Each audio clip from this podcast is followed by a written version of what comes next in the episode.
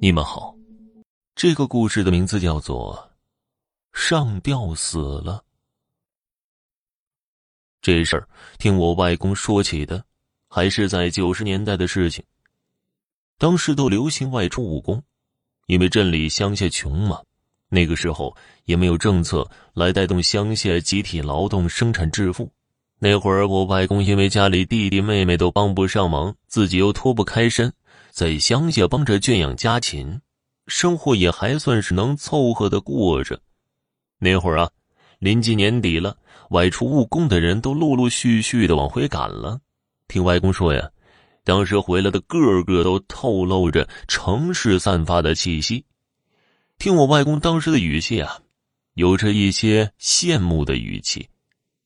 过年的气氛越来越重了，奇怪的事情还是发生了。当时啊。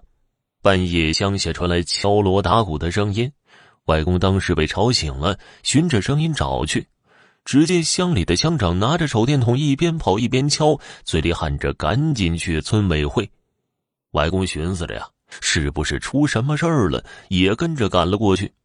当时那里清一色的都是男的在抽烟，大家都没说什么，气氛有些沉闷。等过了一会儿啊。乡长赶了回来，跟大家说：“村口有人上吊了。上吊的这个人是出去打工的人，正好是往家赶回来准备过年的。”乡长叫大家来，是想问问大家最近有没有发生什么怪事顺便让大家有时间都去人家家里搭把手。当时啊，愣没有一个人吱声，感觉这事情奇怪呀。好端端一个人在外打工，回家却上吊在村口了。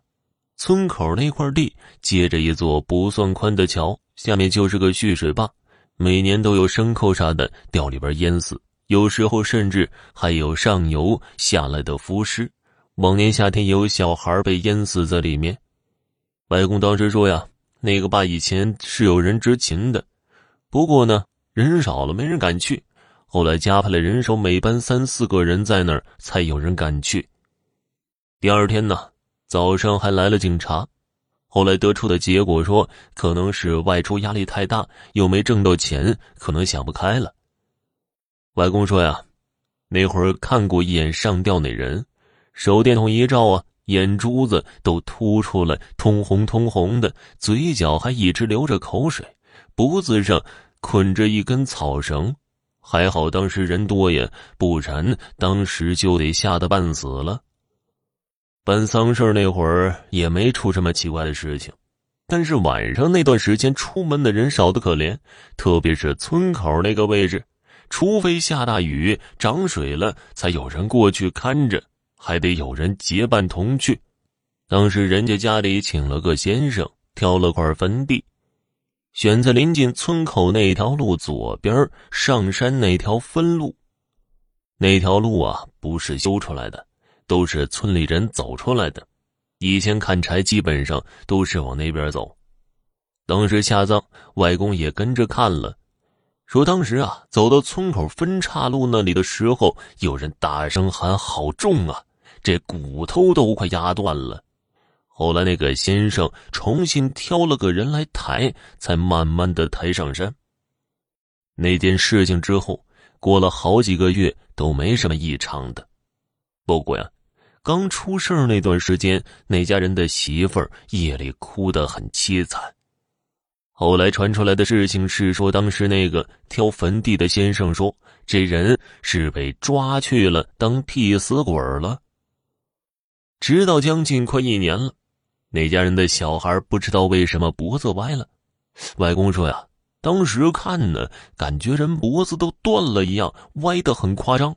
乡里医生只能看个感冒什么的，这种情况只能赶去县里或者是市里治。当时说去了县上也没看出个所以然，偏方也试了好多，都没有什么效果。那一家人担心呢，又找了那个当初的先生。先生一看就说呀，可能坟地出事儿了。那家人的老母亲跑去求乡长帮忙。听外公讲到这儿，我真是觉得他们一家好可怜呢。后来乡里人跟着那个先生去开坟，去的人都说呀，那人的眼睛是睁开的，头呈一个歪的 L 形状，挤在了棺材的另外一头。先生说，可能是下葬的时候，另外一头放太快了，当时里边的重心朝着另一头去了。后来帮着弄好了。奇怪的事情啊，那家人的小孩子脖子慢慢恢复正常了，但是外公说始终没有恢复成正常人脖子那样。